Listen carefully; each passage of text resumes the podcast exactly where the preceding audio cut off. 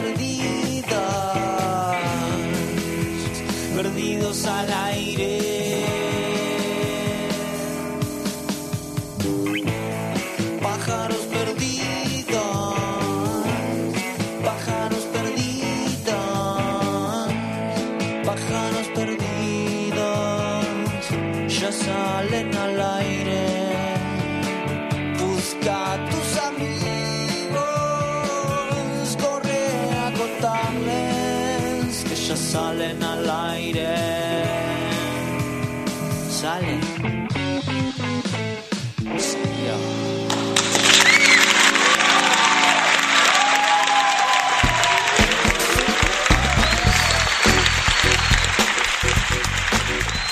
Buenas, buenas, buenas, buenas, buenas.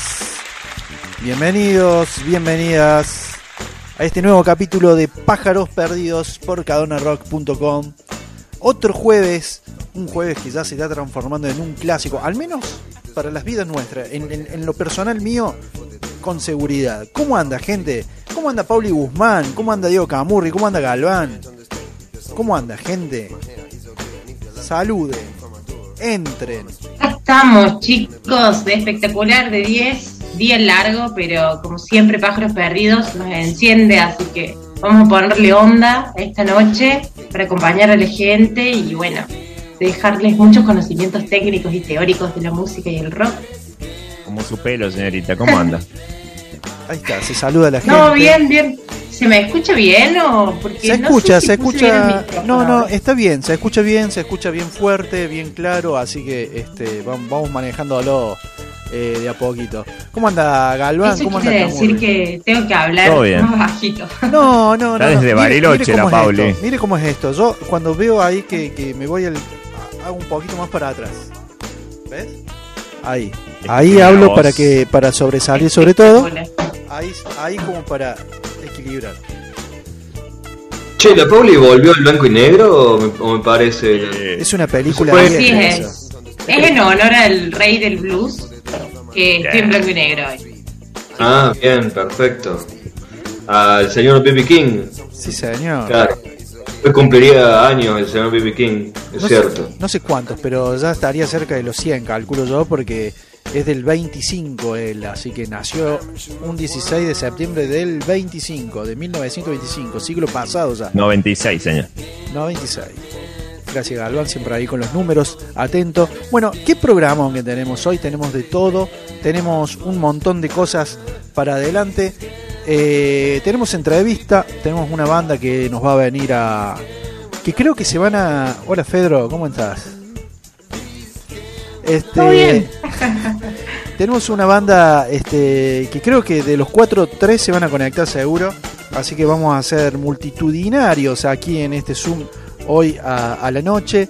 Tenemos este, la columna de Diego Galván de Dos en la Ciudad con, con cómics que tienen un aire onda espacial. Este, que bueno, que ya nos... ¿Nos podés decir así en, en dos palabras, Galván? Más o menos así, pero en dos palabras. ¿Quieren que lo resumamos rápidamente? Bueno, do- como pero usted dos dijo, palabras, del- a ver. claro, como dijo del espacio, tra- eh, Presidium por un lado, sí, tenemos una cárcel en el espacio, y por otro lado, Structum Dogs, bien, justamente caza recompensas en el siglo 22. Qué lindo, qué lindo, qué lindo temática. Que hemos visto hasta el hartazgo en, en ¿cómo que se llama? En, en películas sobre todo, ¿no? Este, de alguna forma. Y tenemos el ranking manija, por supuesto, con el queridísimo Diego Camurri, que hoy, a ver, cuénteme la, la inspiración para hacer el ranking de hoy, querido. La inspiración fue nuestra querida oyente Lali, Sí, señor. que ella dijo, dice que a ella le gusta el rock en español, así que dijimos, ¿por qué no hacer hoy un ranking exclusivamente de rock en español? Eh, bueno, de todas maneras son todos argentinos los que están este, en el ranking de hoy, pero vamos a ir sumando de otros lugares también, un poquito de España, un poquito de México, ya vamos a ir escuchando de otros lugares en nuestro idioma. Perfecto, perfecto. O sea que tenemos ranking manija también. Y por supuesto tenemos toda la música. Tenemos esta apertura que siempre realizamos, nos distendemos un poquito, hablamos. ¿Qué, tal la semana de ustedes? Antes de entrar de lleno con con BB King, con las fechas, con las efemérides de la semana, que son varias. Son varias. Tenemos BB King, 16 de septiembre. Este. Un 14 de septiembre nacía también Amy Winehouse, por ejemplo. Una grosa, mi, Sí. mi preferida, mujer preferida. Y un 18 de septiembre fallecía Jimi Hendrix. Y O pero sea- en esta época no, no murió también uno de los Ramones, no me acuerdo ser, cuál. Puede ser. Sí, es verdad eso. Los Ramones lo leí en Telam hoy. Muy bien, Diego. Estamos Muy en- bien, Tela. Informado nuestro compañero, che. Bueno, ¿qué tal la semana de ustedes, chicos? Antes de entrar de lleno con las efemérides y todo eso y, y ponernos a hablar, ¿qué, qué, qué han hecho? ¿Qué hay de nuevo A mí de me- una semana a la otra? A mí me quisieron leer el futuro. No. Y, No. y yo dije, primero que no creo en esas cosas, pero no importa, lo quisieron hacer. Eh, me lo propusieron. Ajá. Y dije, me, me hice la pregunta de si tuviese que saber algo del futuro, ¿no? Sí. Que no tuviese que, te- que no tuviese que ver con ni dinero ni amor. ¿Qué me gustaría saber del futuro? Y básicamente no encontré mucho que digamos, así que este dije, no, ¿para qué? Esto no es para mí. Este, no, no, no, no, estas cosas no me gustan. Pero pero bueno, me, me empecé a hacer esa pregunta, ¿no? Si, si tuviese que viajar al futuro, ¿qué me gustaría saber en el ahora? Qué, qué bárbaro, sí, ¿no? Qué, qué linda pregunta. Eh, se me viene a la cabeza volver al futuro cuando el Doc Brown le quiere preguntar, este, Martin McFly, este, por favor, este, dígame, Doc, ¿qué pasa en el futuro? ¿Somos tontos? ¿No somos tontos? ¿Qué, qué- qué? Y, y justamente, no te conviene saber del futuro, porque una vez que sabes del futuro ya actúas en pos a lo que ya sabes. Debe ser muy inducivo, ¿no es cierto?, saber lo que te va a pasar. Sí, además yo creo que quizás si sabes qué va a pasar, haces cosas que van a lograr que no pase. Porque así somos los seres humanos, entonces esa Totalmente. incertidumbre es la que nos permite caminar por el mundo también. Che, y- pero y, y- eh, ¿hay destino o no? Porque Se hay ponían esotéricos. Pájaros No, esotéricos. eh, pero está rock. bueno la, la- la- la pregunta, porque... A ver, todo esto a raíz No, de... para de mí no, no hay un destino, no hay un destino predeterminado. Somos nosotros con nuestras acciones, nuestras palabras. Si vamos a la derecha, si vamos al centro, si no sé lo que hagamos determina el camino, ¿no? Son todas decisiones. Exacto, somos nuestras decisiones para mí. Somos nuestras pa- palabras y nuestros actos. Al mismo tiempo conjugados, eso somos. Entonces hay que hacerse cargo, porque es muy fácil de decir, ay, bueno, eh, las- que la suerte me acompañe. Claro. no, es como que hay que accionar para que también esos golpes de suerte nos ayuden y nos guíen, ¿no? Para mí, no sé. Sí, sí, sí, eso, eh, es subjetivo, por supuesto. Yo no, no creo mucho en el destino. No creo mucho, pero eh, es, es entretenido analizarlo, verlo, ¿no? De, de- de diferentes perspectivas. Eh, comparto totalmente lo que decís vos. O sea, no hay nada escrito. Lo vamos armando. ¿Cuántas finales perdimos? ¿Eh? ¿Cuántas finales perdimos de la Copa América para ganarle en Brasil? ¿Es destino o no eso? ¿Qué onda? Es el destino, dirían mucho, ¿no? Tiene que Mirá pasar lo que les importa. Sí, como si fuera importante, tan importante. Bueno, pero para muchos fue importante ese momento. Para muchos es importante. Te vi sí. feliz, Messi, te vi feliz. Eso es cierto, lo vimos todos felices. No, no lo sé, no sé, digo, tiré un ejemplo solamente como para... Sí. sé si fue destino o ¿Y a no. ustedes qué les gustaría saber, aunque sea, si tuvieran que saber? Como dijo Dieguito. A mí se me viene la pregunta de, eh, en el caso en el caso mío que soy padre, de saber que mi hijo esté bien nada más. Eh, Ah, Sí. chuchis. sí, momento sí, tierno. Sí, sí, sí, sí, totalmente. Eh, Qué difícil que es hacerle la contra. Guare. No, pero es que totalmente a mí eh, creo que va por ese lado, en el caso mío. No sé si a nivel personal, yo creo que eh, comparto lo que decís vos, no hay, no hay un destino marcado, entonces cada cosa que nosotros hacemos, eh, uno la hace pensando, pensando yo en, el- en mi caso personal, tratando de sacar lo mejor de mí y este uno si bien tenés alguna meta no es tan lejana esa meta como para o tan alta digamos a esta altura digamos como para decir che llegaré a seré tal quisiera saber si Yo creo que tiene que ver con una cuestión de creencias, ¿no? O sea, Sí. creo que nadie tiene, nadie tiene esa información como para poder definir qué es lo que realmente es o no es. O sea, es lo que uno cree. De todas maneras, Exacto. a mí hay una a mí hay un... Con el paso del tiempo es como que fui conociendo gente que le fueron pasando cosas y hay una que me marcó y dije, "Mm, me parece que acá puede haber algo. Eh, era una mujer que había tenido un accidente y que había estado no sé cuántos minutos muerta. Eh, esta mujer tenía creo que tres o cuatro hijos, no me acuerdo bien.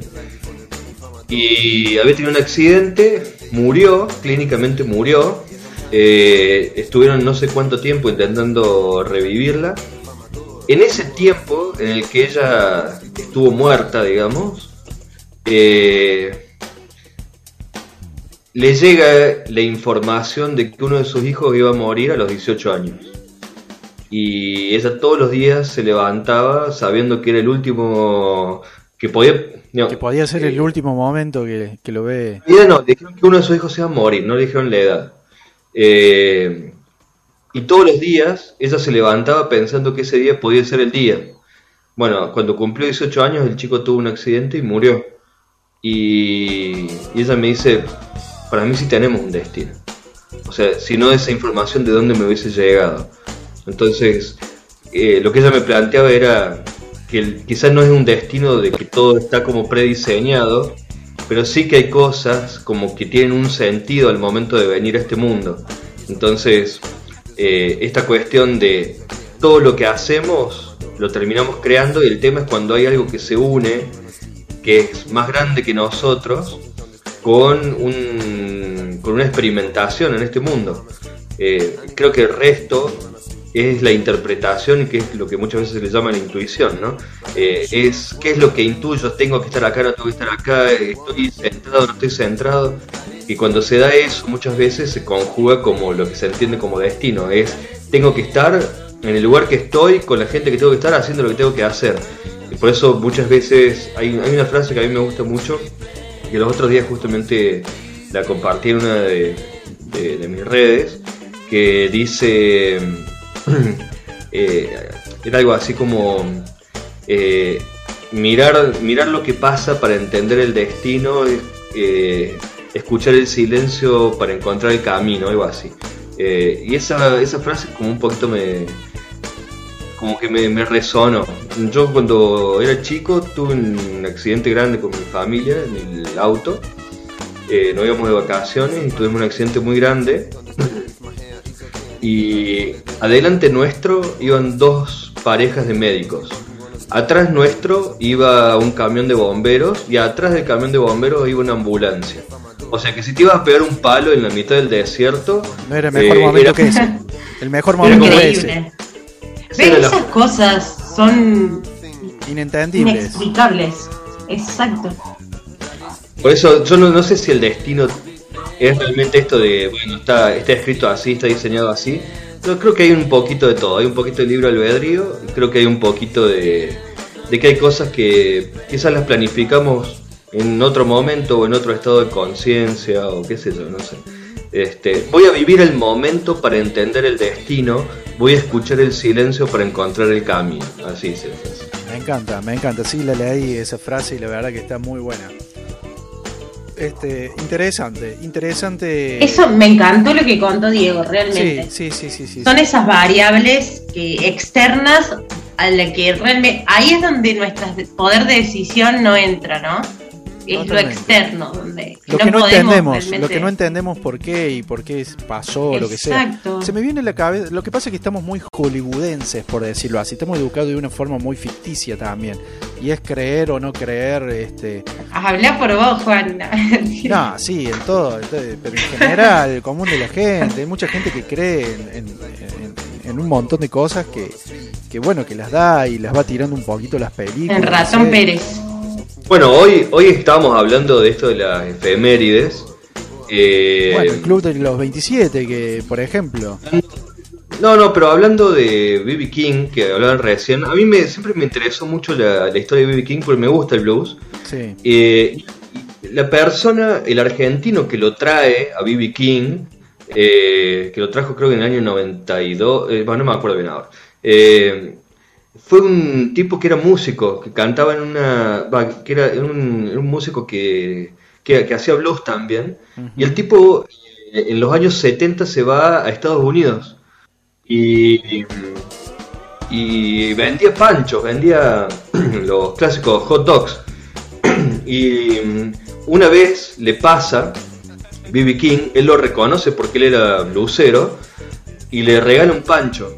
Y le dice, yo soy argentino, ojalá algún día lo pueda llevar a, mi país. Y le dice, no, bueno, me acuerdo el monto ahora. Le dice, bueno, por tanta cantidad de plata yo voy. Bueno, la cosa es que el tipo juntó esa cantidad de plata y lo trajo a Argentina. Y todo empezó en un día que se lo cruzó en la calle para comprar un pancho. En realidad se lo regaló al pancho. Entonces, eh, si no hubiese existido eso, no hubiese. Papo no hubiera conocido a B.B. King en su momento, por ejemplo. Claro, en persona. Eh, En persona no lo hubiese conocido y después no, no hubiera sido invitado a tocar ahí a, eh, con él allá en Estados Unidos, en el Madison Square Garden, que es donde tocó junto con él. Exactamente. En el en el 94 90. fue eso. Bueno, esas Sí. cosas mágicas son tan hermosas. Sí, la Son verdad que únicas. sí. Este, pero Tal ¿quién iba a cual, son coincidencias. Son coincidencias. coincidencias, justo se cruzan los caminos de algunas personas que cambian la historia también, ¿no? Si uno analiza, le dice- sincronías, que es cuando algo resuena en la misma sintonía y algo Claro. se encuentra creado en otros momentos. porque está vibrando de la misma forma. Muy este Mira, muy interesante, me encantó. Se me viene también, bueno, de B.B. King, ya seguimos hablando de B.B. King, por ejemplo, este, en la pobreza que nació y lo que tuvo que laburar para, para poder este, ser este, quien fue. Por suerte, a temprana edad. O sea, a temprana edad, laburar y salir, digamos, de donde estaba. Él nace en Mississippi en septiembre, 16 de septiembre del 1925, como habíamos dicho. Y este, Bueno, la pegó ¿no? O sea, si, si vas a tocar blues y vas a ser músico, mejor nacer en cerca del Mississippi, Mississippi. totalmente. Pero en este caso, Increíble, sí. Era en, en Berkeley, una, una zona cercana ahí, pero en el estado de Mississippi, obviamente. Y en esa época, perdón Sí, que, sí, sí. que interrumpa Juan, pero en esa época también el blues era considerada la música del diablo. Totalmente. Entonces no todo el mundo se le animaba, no todo el mundo se le arrimaba. Totalmente, Y él también, exactamente. a pesar de su condición, ¿no? Y todo lo que tuvo que luchar, eh, se animó, se arriesgó, se apasionó, amó. Y Es- así le fue. Totalmente, totalmente. Así le fue. Este, se, fue- se mudó a Memphis. Se mudó a Memphis a, a- a una edad ya de, de joven. Eh, se codió con mucha gente de la radio. Mira vos. Eh, esa, esa no la sabía yo. Y justamente hoy leyendo un poquito. Eh, donde conoció muchos este, bluseros famosos de la época. Y él termina eh, consiguiendo eh, tocar en las radios en vivo y algunos conciertos chiquititos en bares y lugares en el cual empieza a hacerse del, del nombre. Really Ben King es el nombre, Really, Really Ben King. ¿Por qué B.B. King? Porque en una época tocaba tan bien y tan desenfadadamente la guitarra, esa, esa Gibson, que tan famosa, apodada Lucille, que también tiene su Lucille. historia, eh, que en un momento le, lo empezaron a llamar el Blues Boy.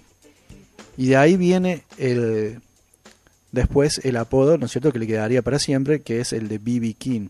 Muy interesante, eso tampoco lo sabía, eh, pero está muy bueno saber un poquito de eh, quien cumpliría años hoy, 96 pirulos, según las cuentas que sacó acá el queridísimo Galvan.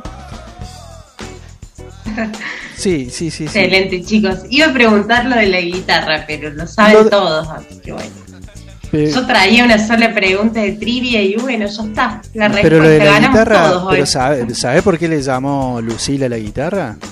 A ver, ¿Saben Contanos. ustedes más o menos? ¿Han leído? Fue muy abuso porque este en Arkansas estaba tocando él en Arkansas tenía un estaba tocando estaba tocando con su banda que ya había conformado estaba con, con esa esa Gibson tocando irradiando blues para todos lados hacía frío en ese lugar y la gente que estaba ahí justamente reunida escuchándolo no tuvieron mejor este, idea que eh, prender un fueguito en el medio, digamos, de, de donde se estaba tocando.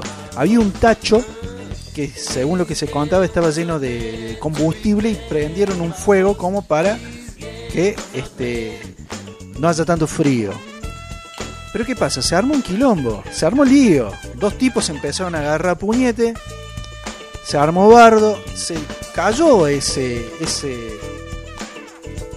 ese, ¿cómo que se llama? Ese, eso que estaban usando como el tacho, exactamente no me salía la palabra, ese tacho con combustible, con tan mala suerte que empieza a incendiarse todo el lugar. Salen todos corriendo, todos. King incluido, por supuesto. Cuando llega él a la puerta, ya estando afuera, el lugar se estaba prendiendo fuego, algo le faltaba. Le faltaba la guitarra, le faltaba esa guitarra, que era una de las pocas que tenía, porque no- recién estaba haciéndose de sus armas, digamos, como para, para poder tocar y vivir de eso. Así que entró y cuenta la historia que eh, él mismo lo cuenta, ¿no es cierto? Que casi se muere el haber entrado a buscar solamente la guitarra. Y salió, este, salió vivito y coleando de ese incendio, pero con la guitarra en mano. ¿No es cierto? Salvo la guitarra, arriesgó su vida por la guitarra. En ese momento la guitarra era eh, la famosa Gibson eh, ES335, creo que era algo así, si lo conoce. La Bueno, la- 355. Eh, exactamente. La cuestión es que, la cuestión es que, cuando se entera de que por qué había sido el, el problema, era por dos tipos que estaban peleándose por una mujer. Esa mujer se llamaba Lucille y le puso el nombre a la guitarra Lucille para que justamente nunca más pasara, o sea, recordara toda esta situación y nunca más pase eso de tener que ir a rescatar una guitarra o que rememorar esta historia, digamos, que tiene sus tintes de, de película, ¿no? Si tuviéramos que hacer la película de B.B. King, creo que este, esta parte sería bastante divertida. Y es por eso que conocemos a Lucille, la guitarra de B.B. King con ese nombre, y tiene su propia historia, un ícono, un ícono de la música, la guitarra en sí. Yo lo conocí por YouTube, por eh, cuando el amor llega a la ciudad, se llama la, la canción que, que tocan con YouTube. Ahí lo empecé a escuchar Sí, y no, fue un viaje de ida, ¿no? Un viaje de día, totalmente, totalmente, Diego. Y bueno, este, si quieren, que ya estamos en hora, podemos ir este, avanzando, ¿no es cierto? Como para poder este, ambientar un poquito también esta y terminar este, esta primera parte de- del programa. Podemos ir con un par de temas que elegí yo. Hay montón, infinidad. Vos pones un disco de. King y te podés quedar a escucharlo largo, largo rato porque es hermoso. A mí me gusta mucho el blues. Este, lo tengo que confesar, hay gente que no, porque es una música más tranqui. Eh, parte de lo que B.B. King era, era justamente el ser, eh, el no estar atado a una regla, su, su estilo era muy improvisado y eso lo, lo destacó a lo largo de toda su carrera. Entonces, este, por ahí venía el tema, me parece, ¿no? El, el traer ese, ese blues que se cantaba, que se aprendía, eh, que coreaban la gente que trabajaba en los campos de algodón, ahí en la vera de los ríos, como el del Mississippi, por ejemplo, y, y que después terminaban este, con, una, con una guitarra eh, en bares, llorando, penando. B. King mamó todo eso de los mejores, de los, de los principios del siglo pasado y este, hizo una carrera que duró casi 60 años, no sé si más. Este, y elegí dos temas, dos temazos, uno con Eric Clapton, Trio Clock, y el otro es Gone, eh, una versión en vivo que es impresionante cómo suena del año 1993. Si quieren, si les parece, chicos, comenzamos este Pájaros Perdidos con B.B. King y cuando volvamos venimos con la gente de Fuel for Vimana. Una banda que da que hablar. Ya volvemos.